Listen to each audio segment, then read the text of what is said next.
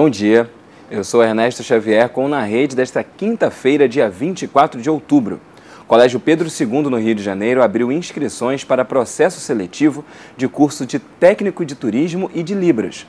As aulas serão realizadas no campo do Maitá, na zona sul da cidade, e também na cidade de Niterói, região metropolitana.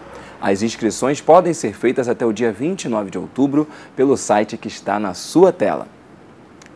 O tema do quinto concurso de redação da Defensoria Pública da União foi de que maneira o acesso à justiça contribui para o desenvolvimento sustentável.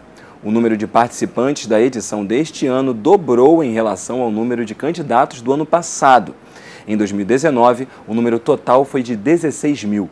A escolha do tema desta edição possibilita principalmente debater e refletir sobre a degradação do meio ambiente e seus efeitos sociais imediatos, e o acesso à justiça como veículo de prevenção e reparação das consequências dos grandes desastres ambientais. As redações serão corrigidas até o dia 14 de novembro e o resultado será divulgado no dia 18 de novembro. O Na Rede de hoje fica por aqui. Até a próxima.